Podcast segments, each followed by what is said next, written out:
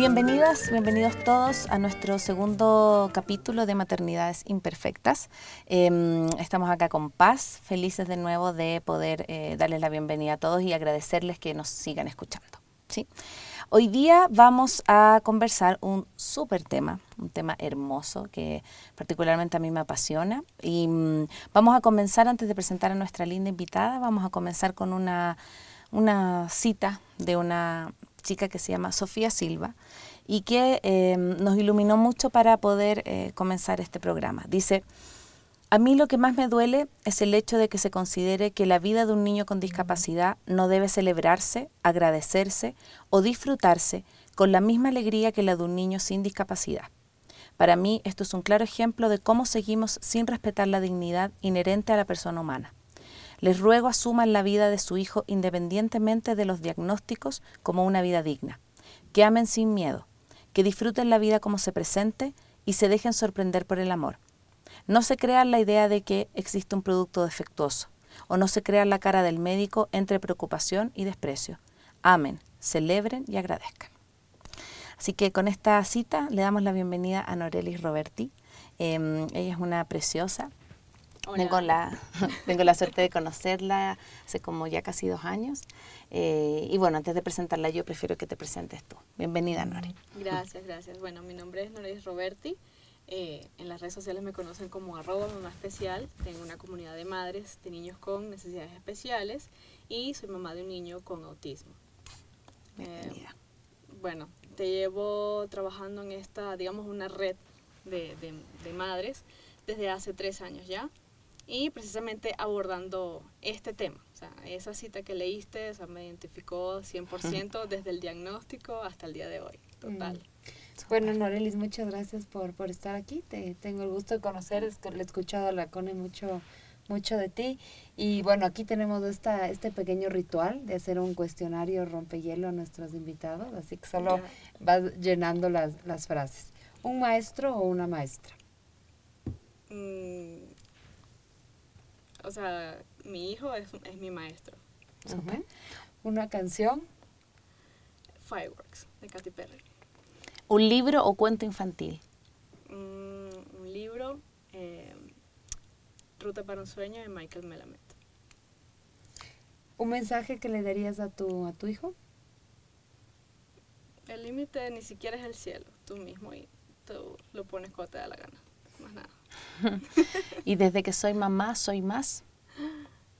4x4, 8x8, siento que tengo 7 años. O sea, no sé. Qué hermoso. Bueno, eh, la idea es que esto más que una entrevista sea como una conversación. Y, y ahí tú siéntete súper libre también, Nore, de ir contándonos, porque tenemos algunas preguntas, pero queríamos partir como hablando la maternidad es algo que nos cambia la vida y que nos revoluciona eh, en todo sentido, sí. Y, nos convierte en otras personas, nos convierte en, otras mujeres y no somos las mismas siendo mamás. Eh, ¿Y qué pasa en, en una familia o en, o en, ti como mujer cuando, cuando sabes, no sé cómo fue tu historia, si quieres nos puedes contar un poco, cuando sabes que en este caso Juan venía con una necesidad especial? ¿Qué, qué pasa por ti, qué, en tus sentimientos, en tu historia, en tu vida? Bueno, digamos que lo curioso del diagnóstico de autismo es que tú realmente no sabes, es un azar. Tú obtienes un diagnóstico de autismo temprano, eh, puede ser a partir de los siete meses, dependiendo si es un autismo un poquito más fuerte. En el caso de Juan, cuando él lo diagnosticaron, eh, lo diagnosticaron con autismo moderado cuando él tenía dos años y medio. Realmente tú no sabes. Eh, tuvo un embarazo normal, eh, cuando estaba en el parto tuvo complicaciones del parto, o sea, se tardó mucho y entonces, bueno, tuvieron que hacerme cesárea, pero realmente el niño no estuvo, o sea, en, mayores cuidados, al día siguiente salimos, nos dimos de alta, o sea, todo súper normal, el primer año de vida como cualquier mamá, ya cuando, digamos, pasamos el año y medio, yo decido, digamos, retomar mi vida otra vez, el trabajo, ya estoy bonito loca aquí en la casa. ok, eh, pero cuando comienzo a retomar la rutina, siento ese, no sé si a todas las mamás les pasa, que sentía como ese sentimiento de, de, de culpa, de, me voy a trabajar y voy a dejar al niño en un maternal con unos desconocidos, o lo voy a dejar con mi mamá, O sea, yo quería estar con mi hijo, pero también quería empezar a trabajar. Total, es que bueno, eh, unos días me lo cuidaba mi mamá. Para ese entonces, obviamente, ya nosotros teníamos nuestro emprendimiento. Yo estaba trabajando en la empresa con mi esposo. Obviamente era un poquito más, digamos, teníamos más ventajas, ¿no? Más flexible que las mamás que tienen que regresar a un trabajo bajo un permiso estricto. Y pues bueno, fui coordinando, mi mamá lo cuidaba unos días mientras yo iba a la oficina, otros días trabajaba desde casa y bueno, un, en, cuando Juan Andrés tenía dos años, eso fue como un enero, eh, por trabajo me envían a Panamá por 15 días. Primera vez que yo estaba separada totalmente y pues bueno, viajé. Cuando regreso, el niño tenía cierto recelo conmigo, estaba muy seco. Claro, obviamente él sintió como que lo abandoné y yo me sentía la peor mamá del mundo. A partir de ahí, yo comencé a darme cuenta de algunas cosas que de repente ya el niño no me hablaba tanto, no bailaba. Yo lo veía como que ya no era el niño feliz, o sea, un niño que siempre está montándose arriba de las cosas, jugando, riendo. Y a partir de ahí, yo, bueno, algo pasa, algo pasa pero yo no decía nada a nadie porque yo sentía que yo era la culpable, o sea, mm. yo Tú te le hice Dijiste mi viaje y eso. O sea, mi viaje, o sea, y yo sentí que como que ese nexo se rompió, o sea, yo rompí el nexo madre-hijo, o sea, me, sentía la peor madre del mundo y por vergüenza no quería decirle nada a nadie. Mm. Juan Andrés deja de hablar, empieza a hacer cosas extrañas, movimientos raros, o sea, empieza como que a hacerse el sordo. Y dije, o sea, algo está pasando. Y yo bueno, las, personas me decían, bueno, y, bueno, cualquier cantidad de cosas, que si es porque lo consientes mucho, que es porque se chupa el dedo, o sea, cualquier cantidad de que la gente te empieza a decir, incluso a la gente de la familia. Total es que decidí consultar con un pediatra, em, fue peor. O sea, el pediatra que nos veía en ese entonces era el pediatra de la familia que tenía no sé cuántos años, o sea, súper experiencia, y lo que me dijo era que nosotros éramos los culpables. Mm. que era porque el niño no iba a la escuela, que era muy consentido, que no sé qué, yo, pero solo tenía dos años. Ah. Después de ahí empecé a buscar una terapeuta de lenguaje, porque dije, bueno, nada, un psicólogo, una terapeuta de lenguaje para ver cómo regalaba estas cosas. Iba a terapia de lenguaje, o sea, no pasaba nada, no reaccionaba, el niño lloraba mucho, no tenía como que mucha interacción con otros niños, pero yo siendo mamá primeriza, o sea, para mí era, o sea, no Era tu hijo, claro. mi hijo, o sea, yo lo veo normal, está todo normal. Y ya cuando tenía ya seis meses desesperado, o sea, duramos seis meses buscando que alguien me diga qué es lo que tiene mi hijo, porque él no es así. ¿Qué pasó? ¿Y tú sentías? Yo sentía. Que había algo que, que, que había algo, claro. O sea, cuando yo le llevaba a los parquecitos, no sé, de esos parques públicos en la calle, se ve la diferencia. Cada vez que yo veía a otro niño que hablaba, jugaba, lo que sea, o sea, yo, no sé, me quería como medio morir, porque, o sea, ¿por qué mi hijo no hace eso? O sea, porque mi hijo está más o menos de, de, la edad, porque él juega con la pelota, porque no habla, porque ella dejó de decirme mamá. O sea, era terrible. O sea, yo duré seis meses preguntándole a Dios el por qué, culpándome a mí. O sea, era todo un desastre que yo decía, pero, o sea, ¿qué hice, no? Y como siempre, o sea, no, es que es mi culpa porque yo soy mamá y de haberme cuidado, quedado en la casa cuidando al niño y yo me busqué trabajar. O sea, pero realmente, claro, hoy me di cuenta que eso no es así, ¿no? Mm. Pero eran las cosas que digamos, en nuestra sociedad tristemente actual, que me parece que es algo muy, muy retrógrado y machista, muchas veces nosotras mismas las mujeres nos metemos en ese, en ese papel, ¿no? Mm. Y bueno, total es que al fin, después de los seis meses, llega el diagnóstico. Logré conseguir cita con una psicóloga en trastorno de desarrollo infantil, a ver, ok, después de tantas consultas, sí, mira, tu hijo está dentro del trastorno de espectro autista de nivel moderado.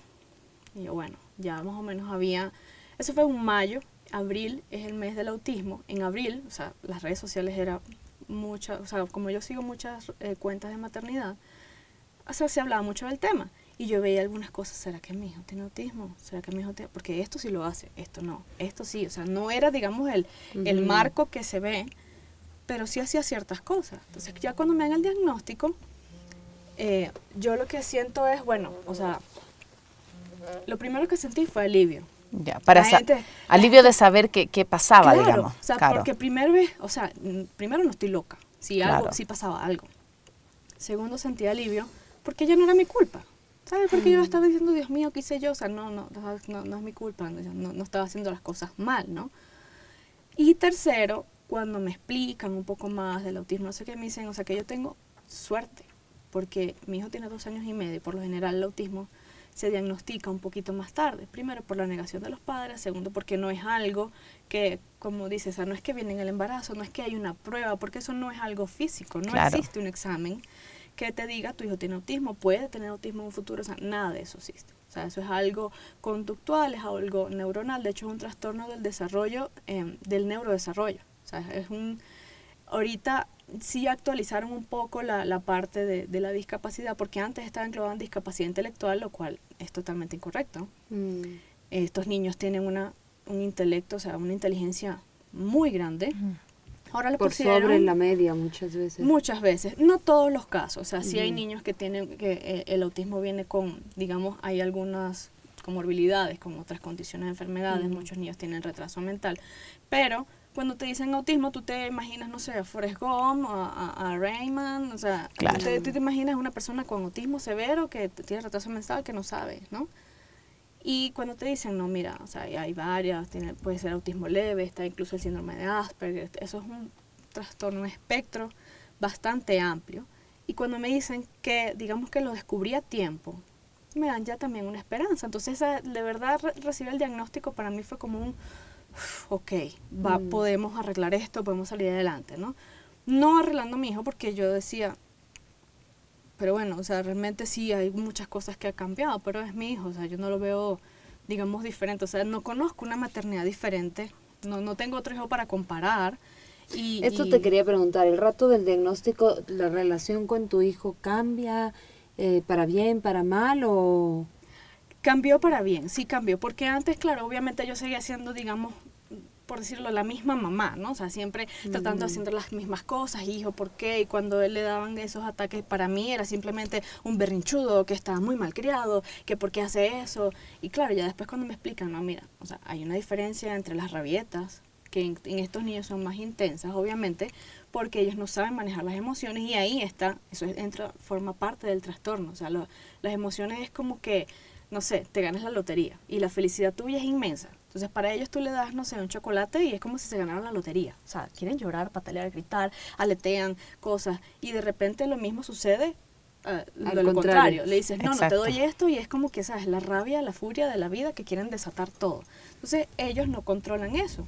Entonces, yo siempre lo veía por ahí. Pero aparte de eso, están las crisis sensoriales que se manifiestan de manera muy, muy similar. Entonces, mi hijo puede tener una crisis sensorial, es decir, demasiado ruido, o sea, él tiene, la, la, la parte auditiva está muchísimo, o sea, es 10 veces más desarrollada y más sensible que la de nosotros, la parte visual, entonces vamos caminando por la calle, de repente se tira al piso ahí a llorar y a hacer esto, y yo al principio pensaba, bueno, es, es bronchudo, pero después cuando lo veo, no, o sea, pasó un carro muy brillante, le pegó en los ojos, o sea, tiene un dolor de cabeza, realmente él está teniendo un malestar físico, pero no habla, no me lo sabe cómo expresar y su manera de expresarlo es de esa. Entonces ahí yo cambié. Cuando yo comienzo a leer, empiezo a instruirme, empiezo a llevar a terapia me empiezan a decir, cuando haga esto, no sé, cuando no se quiera poner la ropa, no se quiera poner los zapatos, hazle masajes porque le molesta la media, eh, trata de hacerle, cuando, los va, cuando le echas el baño, no se dejaba mojar, bueno, mojalo, dale masaje. Entonces ya ahí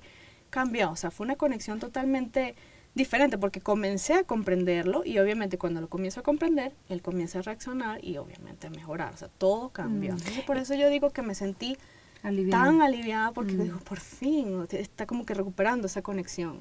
Y yo tomo lo que tú dices, Nore, porque nadie nos enseña a ser mamás, nadie nos dice cómo hacerlo y me imagino que cuando, por ejemplo, te dicen tu hijo tiene autismo, ¿Cómo lo hago? ¿Dónde busco información? Hay tanta información en Internet para todo. ¿De dónde saco esa información?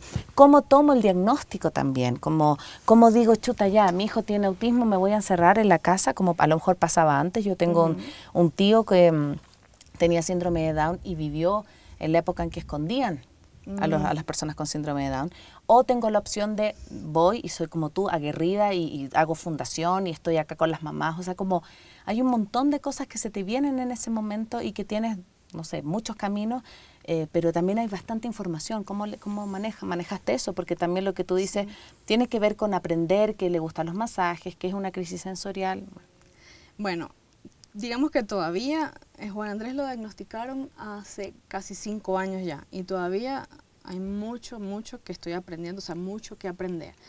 Sabes que con esto que me dices cuando recibí el diagnóstico, me identifiqué mucho con el texto que leíste Mm. al inicio, porque cuando a mí me dan el diagnóstico, me dicen, no, tu hijo tiene eh, autismo, ta, ta, ta, y me empiezan a explicar, ok, yo comienzo de una, de buena manera, de buena actitud, ah, por fin, ya sé qué tiene, qué vamos a hacer. O sea, yo en silencio en mi mente, ok, ¿qué me va a decir alguna terapia o que hay que hacer algo? no sé si es que hay algún medicamento, o sea, qué hay que hacer, pero yo de, de una pensando en positivo. Y la psicóloga de repente comienza y me detiene con la frase, es normal que caigan en la depresión, porque eso nosotros los psicólogos lo llamamos la depresión de la muerte del niño perfecto y, la, y el renacimiento del niño defectuoso que viene a sus vidas. O sea, eso me mató. Y si yo, o sea, yo digo, ¿cómo? O sea, pero mi hijo es mi hijo, yo lo veo. Claro, hay que ir a terapia y cosas, pero realmente Pero es tu hijo. no se está muriendo, es mi hijo, o sea, es algo, es una condición, ¿no? Eh, no sabía mucho en ese entonces, pero le hacía esas preguntas y ella me dice, sí, pero es normal que se depriman. O sea, la doctora, la psicóloga de una me, me decía como que... Que "Te vas a casi que tenías que irte a deprimir. Sí, Y, y y yo- tú sentías todo lo contrario, tú sentías alivio. Claro, y yo, oh, ok, bueno, o sea, no le quise decir nada, pero esa frase me mató, fue terrible. Y cuando yo salgo, Ronald y yo, mi esposo, estábamos como, o sea, como en silencio, y cuando nos montamos en el carro y vamos, yo le dije, yo sabía que algo por ahí venía. Él me dice, yo también. Ya lo habíamos conversado, o sea, ¿y qué pasa si tiene algo? ¿Qué pasa si tiene alguna discapacidad? Uf, ya, ya habíamos pasado llorando bastante, ¿será que tiene algo? O sea, ya ahorita ya, ok, ya sabemos, ¿no? ¿Qué pasa? Y él me dice, pero que nos vamos a deprimir, ¿y por qué? Y yo le digo, no sé. Y me pregunto, o sea, yo, yo lo que me pregunté es, ¿qué pasa si entra una mamá que no es tan fuerte como yo, que no tiene, digamos, esa mentalidad de lucha, ¿no? Exacto. O sea, te van diciendo una cosa tras otra y que cierran con eso, de que es normal que te, que te, que te deprima porque tu niño perfecto murió y renació uno con defectos y yo, o sea, yo no, no, no eso no, no me entraba a mí, ¿no? Y digo, bueno, solo nos queda investigar porque capaz yo decía, tal vez yo estoy así como que sí, o sea, los niños con autismo son muy inteligentes, tienen muchas posibilidades, capaz hay algo que yo me estoy perdiendo, o sea, Ujú. capaz yo estoy celebrando aquí, en verdad hay algo más grave, ¿no? Entonces ahí comienza toda mi investigación. Entonces una de las cosas curiosas del autismo es que no existe ningún solo niño igual a otro. Eso le contaba. Ni siquiera gemelos que tú, o sea, mellizos que tú los ves y son una fotocopia, o sea, no. Puede ser que una mamá tenga mellizos, uno tenga autismo, el otro no. Puede ser que los dos tengan autismo, uno tenga autismo severo, el otro lo tiene leve. Puede ser que los dos tengan autismo moderado, pero uno tiene hipersensibilidad a los ruidos altos y el otro a los ruidos bajos, a las texturas, o sea, una cosa de locos. Entonces yo decía, ok, mira, te hablan de la hipersensibilidad sensorial, ¿no? La parte eh, táctil, Juan Andrés tenía, era hiposensible e hipersensible al mismo tiempo. Eso no dice ningún libro, eso no está en internet. O sea, ¿quién se inventó eso? ¿Dónde sale?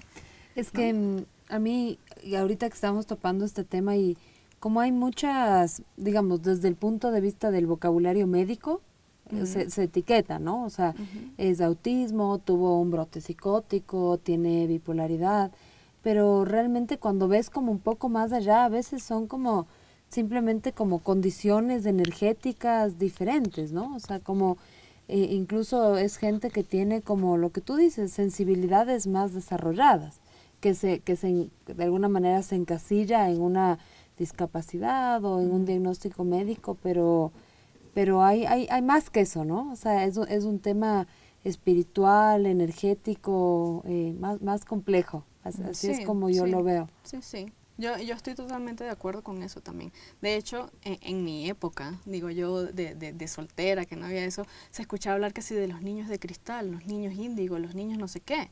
Ahorita en la actualidad muchos de esos niños tienen síndrome de Asperger. Ujú. Pero antes Ya. lo llamaban, eran a- así, que si eran los niños Ujú. que eran súper rarísimos, pero que eran súper dotados porque sabían muchas cosas, etcétera, ¿no? Ujú. Entonces, sí, sí hay algo, yo, yo sí creo que es algo más que todo con, con esa... Bueno, sabes que en el autismo digamos que hay dos vertientes, o sea, todavía realmente no se sabe la causa. O sea, sí sabemos que hay, digamos, como una, un porcentaje alto de genético, pero no significa que tú tengas que tener, o sea, sí hay familiares que pueden de repente eh, pasar eso en la genética, pero hay, famili- hay familias que no tienen ninguna persona con autismo y realmente no es que el autismo se hereda de ninguno, papá, mamá, o sea, realmente sí hay porcentaje, pero hay un porcentaje de autismo que es por contaminación ambiental, que es, eh, que es lo, que se, lo que trata en la parte biomédica, ¿no? Y por lo menos mi opinión particular con respecto a eso, porque todavía hay mucha, eh, digamos, controversia con eso, porque hay gente que dice, no, entonces el autismo sí es una enfermedad, porque te enfermaste, porque te contaminaste con esto y con lo otro. Y hay gente que dice, no, mira, o sea, es que es una condición, está demostrado que es una condición neurológica, que está heredada la parte genética, etcétera, ¿no? Entonces hay mucha gente también, digamos que está la ola de que diagnostican con autismo personas que realmente, niños que no tienen autismo. Entonces hay muchos niños que son, por ejemplo, celíacos, los padres no saben que son celíacos, le dan una alimentación normal, el niño comienza a tener problemas, tiene problemas de mm. desarrollo, mm. obviamente eso afecta al, al desarrollo neuronal. Cuando vienes a ver, tiene una conducta, lo encasquetan en que tiene autismo y después dentro del autismo comienzas a hacer la dieta sin gluten, no sé qué, le haces la dieta sin gluten, le, le cambias el ambiente y de repente el niño mágicamente se curó. Mm. Entonces la gente dice, no, es que fíjate, él tenía autismo y se curó con la dieta. Y realmente eso no es cierto. El niño realmente no tenía autismo, sino que estaba, mal diagnosticado. estaba mal diagnosticado porque realmente el niño tenía otros problemas que desembocaban en unas, digamos, señales o síntomas muy parecidos a las de autismo. Nore, tengo una pregunta que quizás me, me, voy un poco de lo que estábamos hablando, pero, pero me a mí siempre me, ha hecho mucho ruido. Cuando viene un diagnóstico de alguna necesidad especial en, los niños, la familia viene un quiebre, sí, como es un, terremoto porque lo puedes tomar de distintas maneras. ¿Qué, ¿Qué, pasó en tu experiencia, en tu relación de pareja?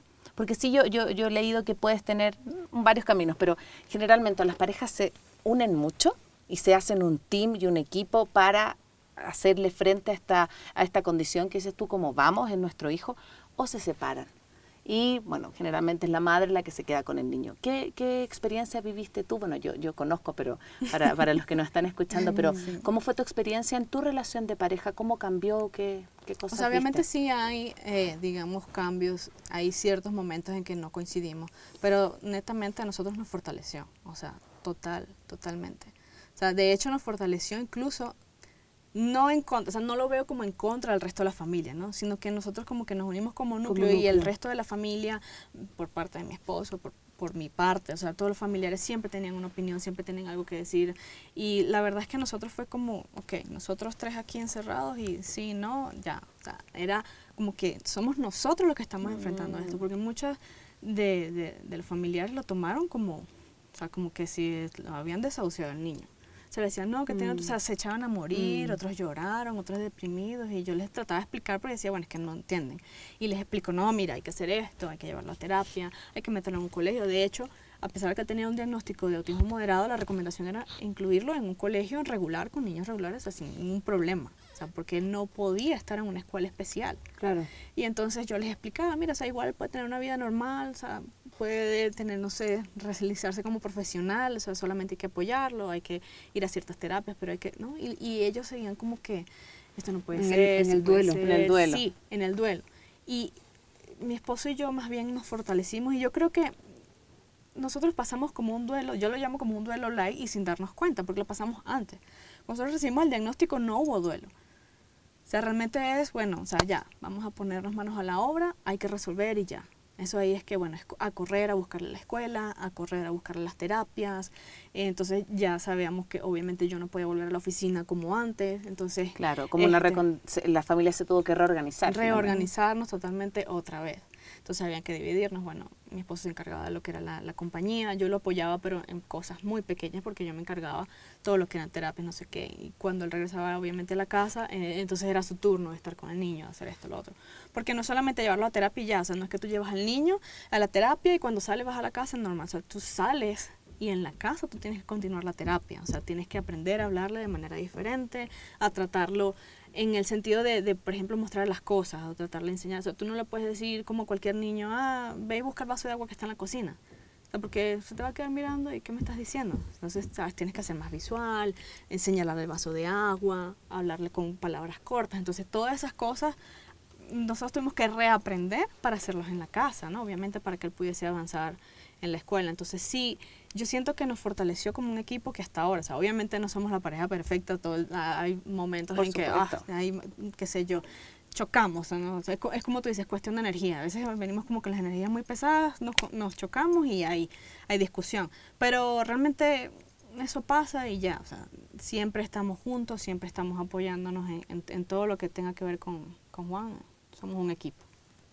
Em, yo le decía a la, a la Cone cuando preparamos este programa que yo tengo cercana a la Albita, que por cierto le voy a pasar este programa, así que aprovecho para saludarle, que ella es em, mamá de la, de la Jennifer, que tiene una discapacidad intelectual. Y justamente ella es una mamá súper aguerrida, eh, bueno, consiguió un, colegio especial para la condición de su hija, siempre está en terapias, em, pero me decía que muchas de las mamás que ella conoce, mm, como que de alguna manera se resignan con el diagnóstico y que la diferencia entre los niños que, que están estimulados y que tienen una correcta acompañamiento y los que no es enorme, ¿no? Y yo le decía justo a la, a la CONE que ahí también cruza como, primero el tema como eh, económico, de clase social, eh, tal vez en una clase social, digamos, eh, más alta con más educación, con más posibilidades, es obvio, le llevas a terapia, eso es la que pero en, en clases sociales menos favorecidas, eh, sigue habiendo tal vez este estigma que decía la CONE, o no hay los medios, o, o llevarle una terapia implica eh, tomar tres buses, levantarte a las 5 de la mañana. Entonces, sí, a mí, a mí me, me interesa un montón este tema, pero también cuando le intersectas con, con el tema social, ¿no? De oportunidades, de acceso. Sí, sí, total, de acceso, porque, bueno, las condiciones eh, y discapacidades, enfermedades, etcétera, no distinguen clases sociales, ¿no? Sin embargo, podemos ver que, digamos que hay un alto porcentaje de, personas que no, digamos, bajos recursos, que tienen niños con discapacidad, enfermedades, condiciones, pero no es porque esa, esa, digamos, esa clase social tenga eso, sino que es más visible precisamente por el esfuerzo que tienen que hacer, por lo que mm. tú comentas, a una persona de clase social media, media alta, o sea, que sí puede pagar, digamos que el niño avanza con, o sea, de manera más rápida porque tiene acceso a las terapias, tiene acceso a los tratamientos. Y pues sí, sí, sí hay casos de mamás que se resignan. Yo he visto casos incluso de mamás que abandonan a sus hijos. Dicen, no, yo, no, no, lo puedo cuidar. Eh, no sé, por supuesto, qué está pasando dentro de la mamá, ¿no? ¿no? No la podemos juzgar, pero sí he visto, por lo menos en mi comunidad, papás Mm, papás que van, que, que, que están con sus, sus, niños y van, son ellos los que van a las terapias, los mm. llevan, no sé qué. He visto, y eso es algo que a mí me ha conmocionado, porque incluso, claro, mi, mi cuenta se llama Mamá Especial, la comunidad es Mamá Especial, y hay papás que van y reclaman, bueno, ¿y papá especial qué pasa? El mismo reclamo que hicieron nuestros esposos con el nombre de, con el nombre de nuestro programa, que... Eh, el José, le aprovechamos a mandar un saludo a José y a Leo. Pero ¿por qué el programa se llama Maternidades Imperfectas? ¿Acaso los papás no podemos ser imperfectos? También era como, sí, pero bueno, no, no queremos dejarlos fuera, pero, entiendo. nuestra voz, ¿no? Sí, claro. o sea, es que fíjate, por lo menos en mi comunidad, el 90% son mamás, ¿verdad?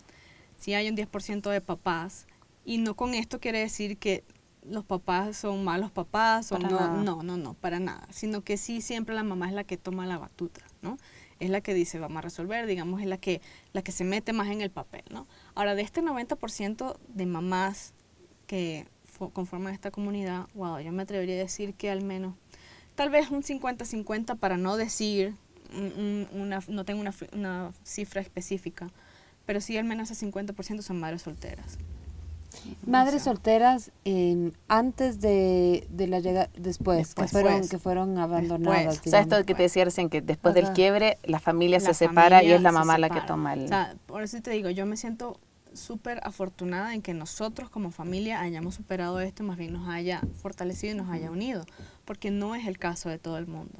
Hay muchas mamás que son madres solteras porque cuando reciben el diagnóstico pasan dos cosas. O el papá dice, no, o sea, entra en negación y dice, no, mi hijo no tiene nada.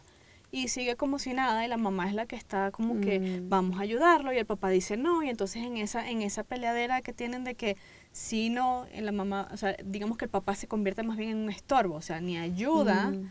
Ni deja que la mamá ayude al niño, porque sí he visto casos que, que me han dicho, o sea, por favor, ayúdame, habla con él. Y yo, bueno, tampoco así, ¿no? no. Mm. Pero el papá no deja, entonces ahí ellos terminan separándose y la mamá encargándose del niño, como que digamos una, una manera de que su mamá dice, así me aseguro yo de que él esté bien y reciba la ayuda que necesita y el papá que no estorbe, ¿no?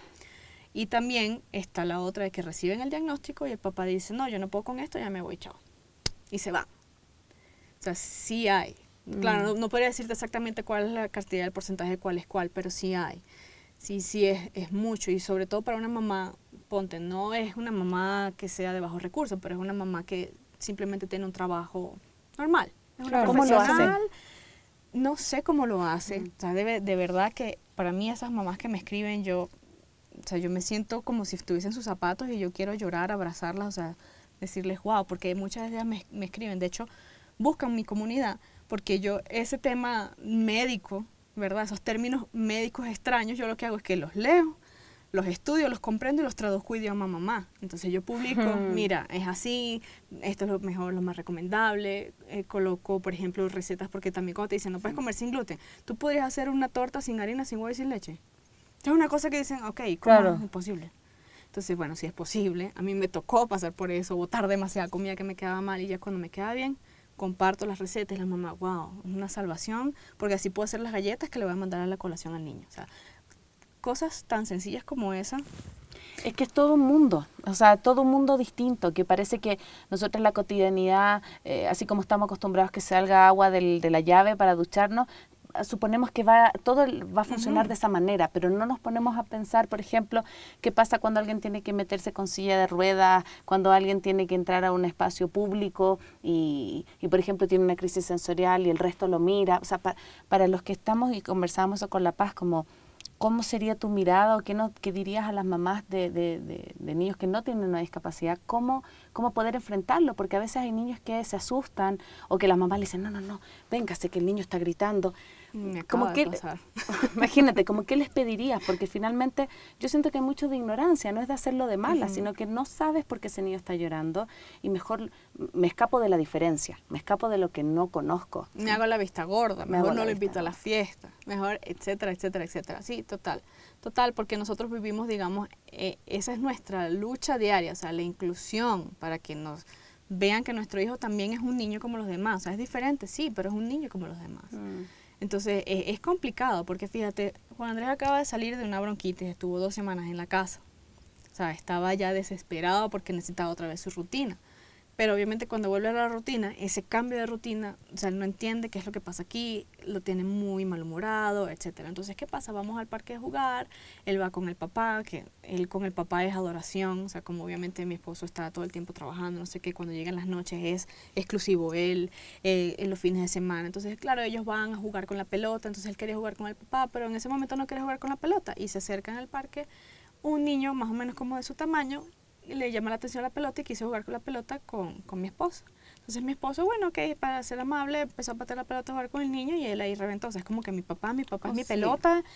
Y bueno, ahí ya reventó a llorar en el piso, este, a, a hacer un, o sea, todo una laraca que ni te cuento. Y él también tenía un, un- un peluche del, del tigre y lo había dejado tirado por ahí y entonces parece que el niño también tenía como una hermanita más pequeñita y ella fue a agarrar eso. Entonces, claro, cuando la mamá lo ve, que él se tira en el... O sea, él no agredió al niño ni agredió a nadie, sino que él se tira al piso a hacer a revolcarse.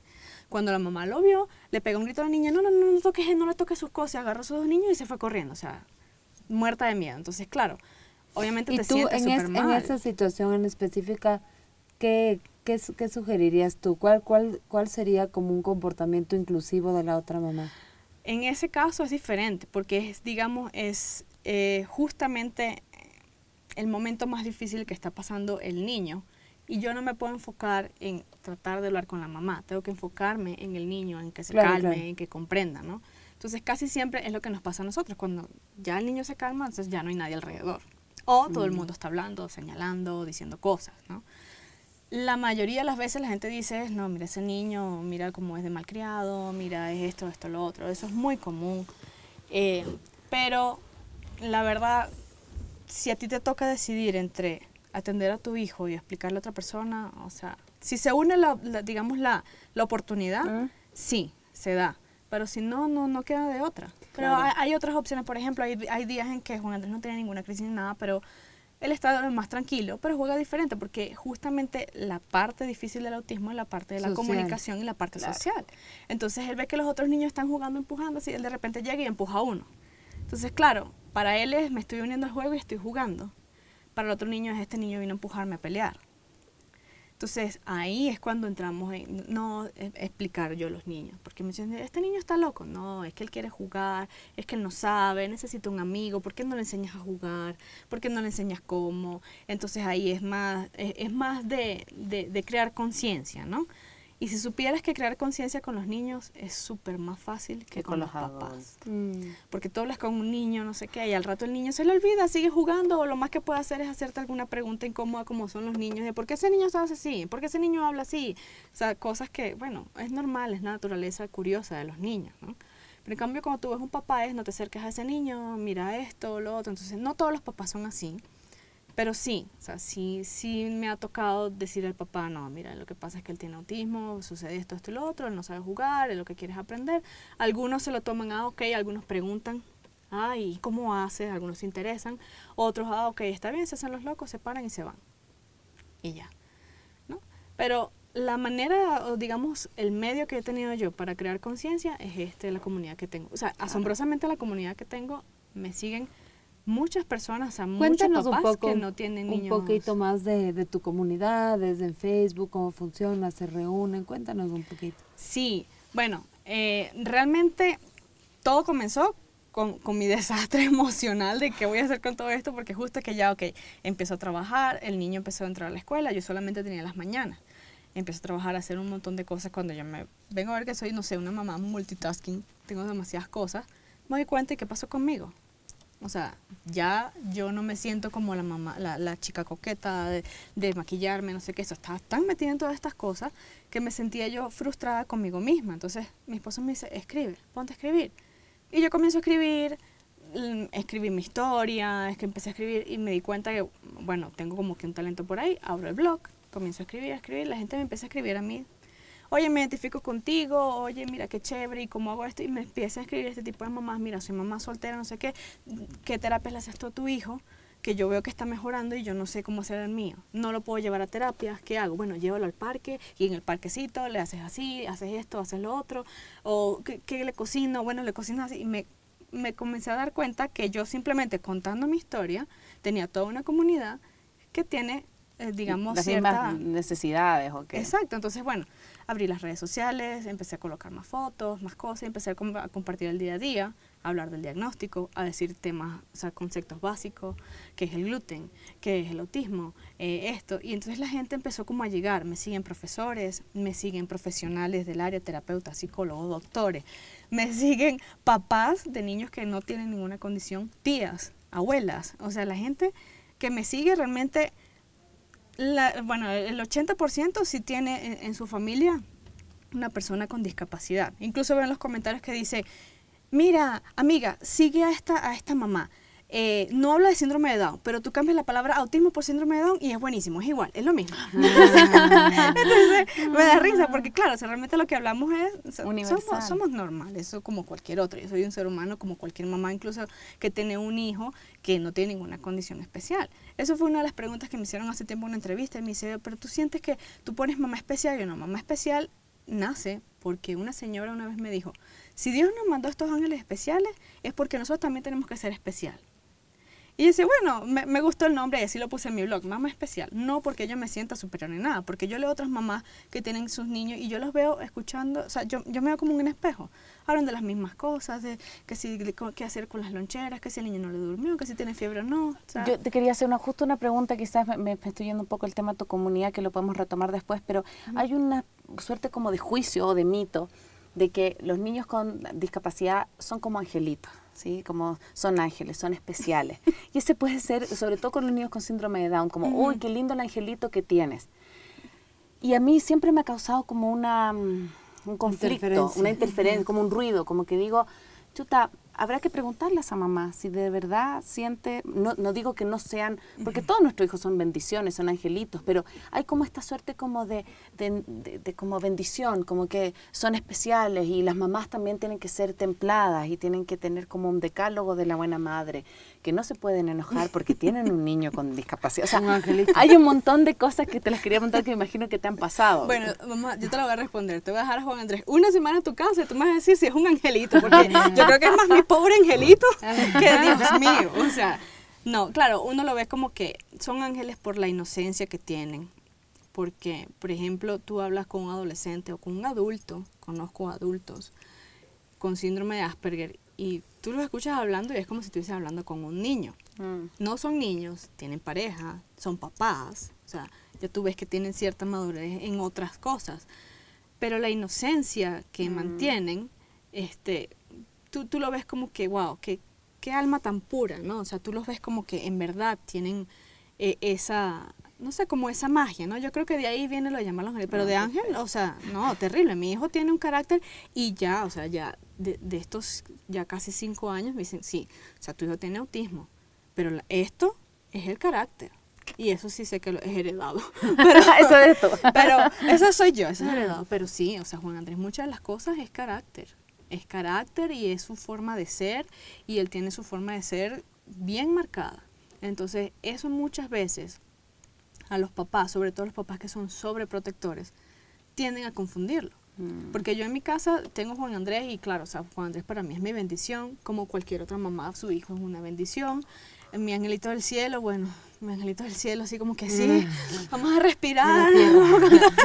sí, sí, pero la verdad es que yo lo trato como supongo yo cualquier mamá trataría a su hijo. O sea, igual lleva regaño y si desordenaste vas y recoge y si hiciste este desastre, ¿por qué? Eso es otro error. Sí, mi hijo tiene autismo, es diferente. Yo tengo que crear conciencia que las personas lo entiendan, lo, lo respeten, lo que sea, ¿no? Pero él tiene que entender que él vive en una sociedad donde tú no te puedes pasar un semáforo en rojo porque tú tienes autismo y ya. O sea, tú tienes que respetar las normas, tienes que respetar las reglas. Yo estoy criando a Juan Andrés, yo la verdad es que no sé, o sea, es, es una preocupación de toda mamá qué va a pasar en el futuro cuando yo no esté. Y yo desde el primer momento, eh, ok, este niño tiene que hablar y si no va a hablar, porque muchos niños con autismo no llegan a hablar nunca, Sí, pero es- tienen que comunicarse de alguna manera, tienen que salir adelante, tiene que ser independiente, porque el día en que yo no esté, él tiene que saber cómo cocinarse para que no se muera de hambre, cómo eh, bañarse y tener, mantener una higiene para que pueda salir a la calle y pueda, no sé, eh, eh, tener un trabajo o lo que sea, ¿no? Claro. Entonces esas cosas en la casa es fundamental. Pero, pero a veces pasa como, como lo contrario, ¿no? Porque he visto casos cercanos, Sí. que es como eh, una, una discapacidad o una enfermedad hace que las mamás nos volvamos súper sobreprotectoras, ¿no? Porque es también el miedo, el como ya tiene esta enfermedad, entonces no quiero que le pase nada más. Sí, total. Eh, entonces a veces como que, o, o de quererle encerrar en un, en, en un, en una cajita de cristal Todos para que no... por esa etapa. O Exacto. sea, a mí me pasó en un principio porque yo no sabía cómo reaccionar y entonces cada vez que le hacía algo la gente lo veía, yo ya va, es que entiéndanlo, no sé qué. Y, y, y, y yo me trataba como que, que no le pase nada, le empezamos a hacer las dietas, las cosas. Y bueno, gracias, digamos, a ese cuidado inicial, Juan Andrés ha llevado una alimentación súper saludable, súper, o sea, cuidados que Juan Andrés casi nunca se enferma. O sea, se enferma ahorita de bronquitis porque él tiene alergia al hongo de la humedad y con estos cambios de clima le dio, pero no porque tenga las defensas bajas o lo que sea. Pero sí muchas veces uno a veces cae en eso. Por lo menos hace el año pasado estábamos en la Carolina y hay como un juego que es giratorio y él se quería montar y habían otros niños jugando. Entonces yo decía, bueno, pero es que yo no me puedo montar ahí, que era como un avioncito, no sé, yo no me puedo montar ahí con él. Y entonces mi esposa decía, pero déjalo, mi papá, montalo ahí ya. Y yo, ok, está bien. Entonces tengo como esa guerra interna de que Totalmente. O sea, se va, Dejar no se soltar, va, se dejar va, no se va. Ok, está bien, pero grábalo por si acaso. Ok, y se monta con los otros niños, pero había una niña como de 10, 12 años, que era como que la que le daba vuelta a la rueda esa. Y entonces yo estoy grabando y es algo súper curioso porque estoy grabando, ok, ok. O sea, yo, no- yo estoy grabando el video y yo no me di cuenta, mi subconsciente, yo estaba hablando en voz alta. Entonces es súper comiquísimo ver el video súper hermoso de Juan jugando con los otros niños dando vuelta. Y, ¿Y yo tú? diciendo cualquier cantidad. Ok, hijo, no te dejes a caer. No te caer, no te dejes a caer. Es como que te hubieran puesto subtítulo a tu, a tu, a tu pensamiento interno. Sí, y decía, sostén, entonces, y esa niña, uy, no le des tan duro, porque hasta, ay, se va, se va, se va, se va a caer, no sé qué. Y mi esposo después cuando, para ver el video, y todo el mundo se reía, y mi esposo, pero arruinaste el video tú, o sea, no pasó nada. Ajá. Y yo estaba como que sí, lo dejo, pero no lo dejo, y yo con esa lucha interna en que yo realmente no quería que él se subiera ahí, porque no quería que se cayera, porque estaban los otros niños, también eh, ellos son eso forma parte, digamos, la parte del angelito. Juan entraba a jugar y no tiene esa malicia que tienen los otros niños. O sea, Juan Andrés muchas veces va a montar en el parque, los otros niños lo empujan, les pasan todos por encima corriendo y él se queda ahí, más bien se ríe y quiere seguir jugando. Entonces, claro, tú como papá dices, o sea, me duele que traten mal a mi hijo, ¿no? Mm. Entonces, siempre es como que lo quiero proteger, pero no, o sea, yo sí, yo sí tengo esa lucha interna en que De no, soltarlo no, también. no, sí. Entonces yo me puse como meta eso de no, o sea, mira, eh, tienes que arreglar, tienes que, ya cuando terminamos de comer, recoge tu plato, llévalo al fregador, haz esto, tienes que, o sea, tienes que ir aprendiendo estas cosas de cómo, por lo menos ahora cuando nos vamos en, tratamos de irnos en bus, para que se vaya acostumbrando, ya por lo menos ya se siente, si hay un puesto, antes era como que me siento yo, y entonces, pero claro, ya tiene siete años, más la mochila de él, más mi cartera, o sea. entonces ya, ahora siéntate tú ahí. Entonces, claro, el antes es porque hay una persona desconocida, no quiero que me toque, no quiero que me vea, ya no sé, ya se sienta, ya va, se sienta y va tranquilo y me ve que estoy aquí, estoy aquí, estoy aquí, estoy aquí, pero ya por lo menos se suelta más, va, se monta en el bus, ya se sabe la ruta, eh, eh, etcétera, ¿no? Pero sí, sí, hay muchas mamás que caen en eso, muchas, es que es, es muy difícil eh, Claro, de, claro de- que de sí. diferenciar eso, ¿no? Y más cuando, o sea, yo lo veo por, digamos que el autismo dentro de todo no es algo tan grave, o ser que yo estoy tan acostumbrada a eso que no lo veo ya tan grave. Juan Andrés tiene siete años, es bilingüe. Él empezó a hablar primero en, en inglés que en español. Le encanta estudiar idioma. Estaba, estaba estudiando búlgaro ruso él en la tablet, de ahí se sabe las palabras y va y te hace el interrogatorio a ti a las 3 de la mañana, párate, tienes que decir los números en búlgaro, ya, cállate, no sé.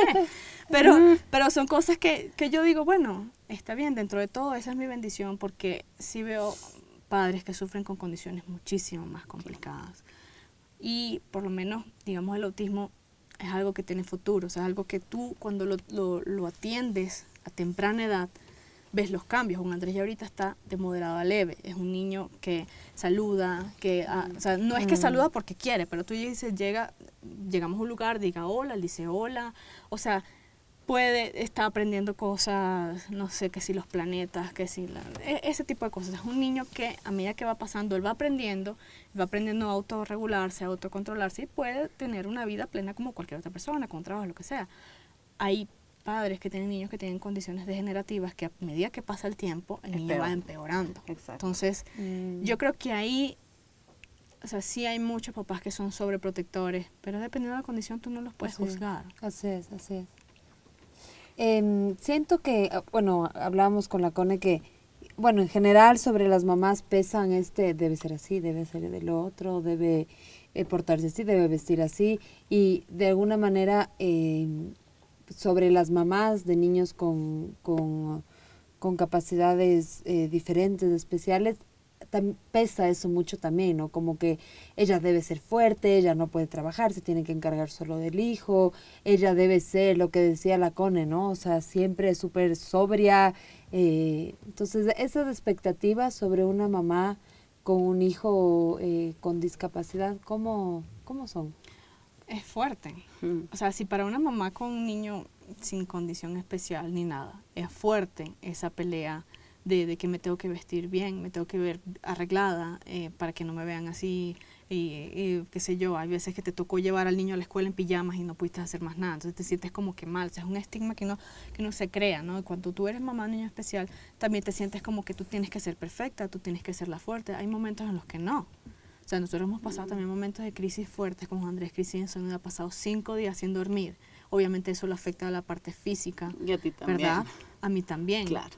Y entonces llega un momento en que ya no le tengo paciencia, o sea, tenemos Claro cinco días sin dormir, tú lo que haces es llorar, no quieres comer, no quieres hacer nada. O sea, yo no puedo ser una mamá perfecta que la sociedad dice que yo tengo que ser fuerte, o sea, no, no, o sea, por lo menos en ese caso, ese día yo dije, ¿sabes qué? Toma, aquí está tu hijo, yo no puedo verlo ahorita, yo no puedo hacer nada, me fui, me eché un baño, estuve, estuve 45 minutos llorando debajo de la ducha, así que me quiero morir, que hice mal, cómo puedo hacer pa- para ayudarlo, o sea, ya yo no sé qué, qué voy a hacer.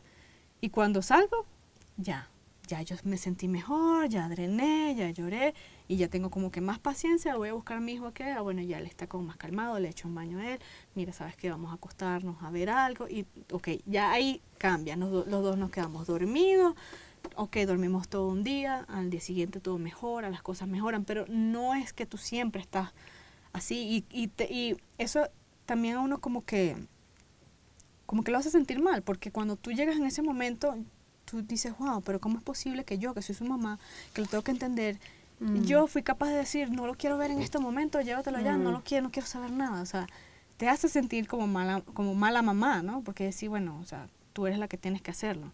Pero realmente no somos perfectas, o sea, no podemos hacerlo. Y hay algo que por lo menos ahorita en la comunidad yo tengo e, ese rescate de, de, de mamá, ¿no? Se llama Momento Mamá Especial eh, y que con la CON estamos trabajando en ese espacio para mm. mujeres, es por eso, o sea, desconéctate un momento, cuídate a ti mismo, o sea, por lo menos yo trato de pararme una hora más temprano, hacer yoga o por lo menos sea tomarme un café viendo por la ventana, tranquila, porque en lo que se despierte, o sea, te lo juro que el café lo mete cinco veces al microondas y cuando me fui ni me tomé el café.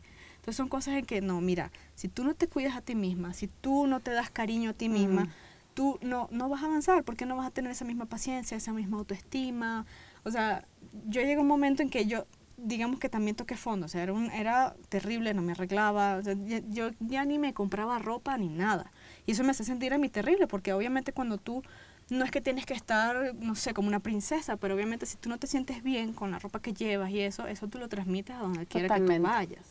Entonces llega un momento en que yo digo, bueno, ¿cuáles son las cosas que más me gusta hacer? Bueno, a mí me gusta estar sola, escuchar el silencio, vamos a hacer yoga, por ejemplo, para por, empezar el día, que va a ser un día de repente agitado, de repente va a ser un día fuerte, yo quiero empezar con paciencia con paz. Quiero empezar, me tomo mi café y estoy tranquila. Y ese momento es para mí, sin interrupciones y nada. porque Ya yo comencé mi día, primero yo. Yo me tomé mi espacio, me tomé mi tiempo, ya estoy bien y chévere. Después mi día, después mando al niño al colegio, lo que sea, me voy a ir al trabajo, pero me voy a pintar, me voy a mm. peinar, me voy a vestir bien, porque no, yo no voy a ir al trabajo como una loca, o sea, porque no. O sea, yo tengo que hacerlo por mí.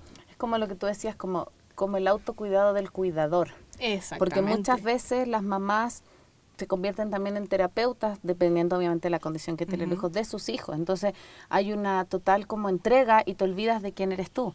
Te olvidas de, de, de, hacerte cariño, de, de, darte esos espacios de autocuidado. Y yo también creo, como necesitas ese espacio para poder tomar con fuerza todos los desafíos que se vienen en este proceso de, paternidad. Y sobre todo, sabes que es algo que eso afecta, digamos, directamente proporcional. O sea, si tú no te cuidas bien, ¿qué pasa con la relación de pareja? Porque obviamente tienes un niño con una condición especial, lo que sea, tu pareja te apoya, tu son, o sea, digamos, se, se fortalecen en el sentido de amor de padres, de que tenemos que estar juntos, no sé qué. Pero hay un capítulo que tú no dejas de ser mujer, tú no dejas de ser esposa, amante, etcétera. Entonces ahí, cuando tú no te cuidas, cuando tú, tu esposa te dice, bueno, pero es que tú no eres la, que conocí antes, o qué pasa, o, o, vamos a salir. A mí en un principio me costaba muchísimo. Vamos a salir solo los dos y yo cuadraba todo. Mi mamá cuida al niño, todo el mundo perfecto, chévere. Y yo estaba con un trago en la mano en un restaurante y se estaba así. ¿Y será que se durmió? ¿Y será que no sé qué? O sea, y, estaba pendiente de qué está haciendo el niño. Y, y con el teléfono así. Y si mi mamá me llama, me voy corriendo. Entonces, ahí de repente había como que ciertos roces en que no, mira, o sea, hay que también aprender a, separar eso. Entonces eso es algo que me afectaba muchísimo. Entonces ya después cuando yo comienzo a recuperar mi momento de yo, de sentirme, porque eso, eso digamos, primero voy yo y después va la pareja. Porque, mm, ok, chévere, podemos conseguir el momento, que está el momento, chévere, digamos, ya me arreglé, me vestí. Pero si yo mentalmente estoy metida en otro, no estoy. Entonces, eso me costó mucho. Tuve yo primero que recuperarme yo para después recuperar el paseo de pareja. Entonces ya, claro, ya el niño ya está más grande, ya digamos que ya estamos acostumbrados a estas cosas, yo en mi espacio, Roland también tiene su espacio que se va a jugar fútbol con los amigos, no sé qué, mira, me puedo ir con unos amigos a, a tomarme unos tragos, un ay, vete. O sea, hay otros momentos, no, y no te preocupes, está con otro, no me importa, que se vaya. él también tiene espacio, él también lo necesita. Y yo sé que, sí, o sea, así como yo sé que cuando yo recupero mi espacio y mi tiempo, mi momento, y me hace sentir mejor, yo sé que él también lo va a hacer. Mm. Entonces yo sé, y si obviamente hay una confianza, yo sé que no es que va a estar con otro o lo que sea, sino que él también necesita hablar con sus amigos y desahogarse así como yo lo hago con mis amigas o, o, cuando yo busco ese espacio. Entonces ya cuando, digamos que los dos nos sentimos bien, obviamente conectamos mejor como pareja, porque ya como que volvemos a ser tú y yo. Ok, sí, aquí está el bebé, aquí está el niño, lo están cuidando, está salvo, no le va a pasar nada, ok, estamos tú y yo, vamos a desconectarnos, vamos a conectar esa parte de, de pareja, de, de, de mujer y, y hombre. Entonces, eso es algo muy, muy, muy importante y que, por ejemplo, las parejas que se separan también, eh, eso influye mucho. Cuando tú no eres capaz de conseguir ese espacio para ti y para tu pareja, eso también afecta muchísimo. Así es. Wow. Qué lindo tema. Qué lindo, qué lindo escucharte, Norelis. Qué, Gracias. Qué inspirador. No, yo estoy súper, súper honrada y emocionada de estar aquí con ustedes, de verdad. Muchas gracias por A ti. invitarme. Sí, a mí también lo que quiero rescatar de esta conversación es que a veces pensamos que es una realidad súper diferente la de una mamá como tú o la de una mamá como yo y realmente hay muchas cosas en común, ¿no? O sea, y, y la misma diferencia entre los niños, digamos, es también relativa. Y creo que eso es como, como valioso, no perder la perspectiva, no, no generar como esta división, ¿no? Estos Sí. niños eh, especiales y estos no especiales, porque, bueno, somos seres humanos con, Total, con total. nuestras cosas. Y yo lo buenas, que siempre, le, digamos que rescato es, a mí por lo menos en particular, bueno, yo siempre soy al revés y tengo como que muchas luchas en otras cosas, ¿no? Pero a mí en particular me molesta cuando dicen, no, es que todos somos iguales. Incluso cuando tratas de hablar de inclusión, por ejemplo, dices, ah, bueno, es que todos los niños, todos somos iguales. Y no, porque de ahí es donde parte digamos, el gran problema de toda la sociedad. ¿Por qué? Porque cuando yo estoy acostumbrada a que somos iguales, somos iguales, y veo a alguien que es diferente, me No lo acepto. Mm. no lo acepto. Entonces, obviamente digamos que hay que partir de la base y decir, no, todos somos diferentes. o sea, tú no es. eres igual a yo. Así es. O sea, a mí, ni nosotros ninguno de los tres Así acá, es. todos tenemos nuestras diferencias. El cabello, el color de piel, no sé, la- las cejas, las Nuestra manos. historia de vida, nuestros papás. Total, entonces no somos iguales, pero cuando nosotros nos em- empecemos a darnos cuenta y a hablar de que todos somos diferentes, pero eso está bien, porque cuando tú eres diferente es lo que se hace la diversidad. O sea, tú imaginas que todos nos vistiéramos todos iguales. Saliéramos a la calle y todo el mundo está vestido de negro y gris, todo el mundo está vestido de negro y gris, todo el mundo hace lo mismo, o sea, es aburrido.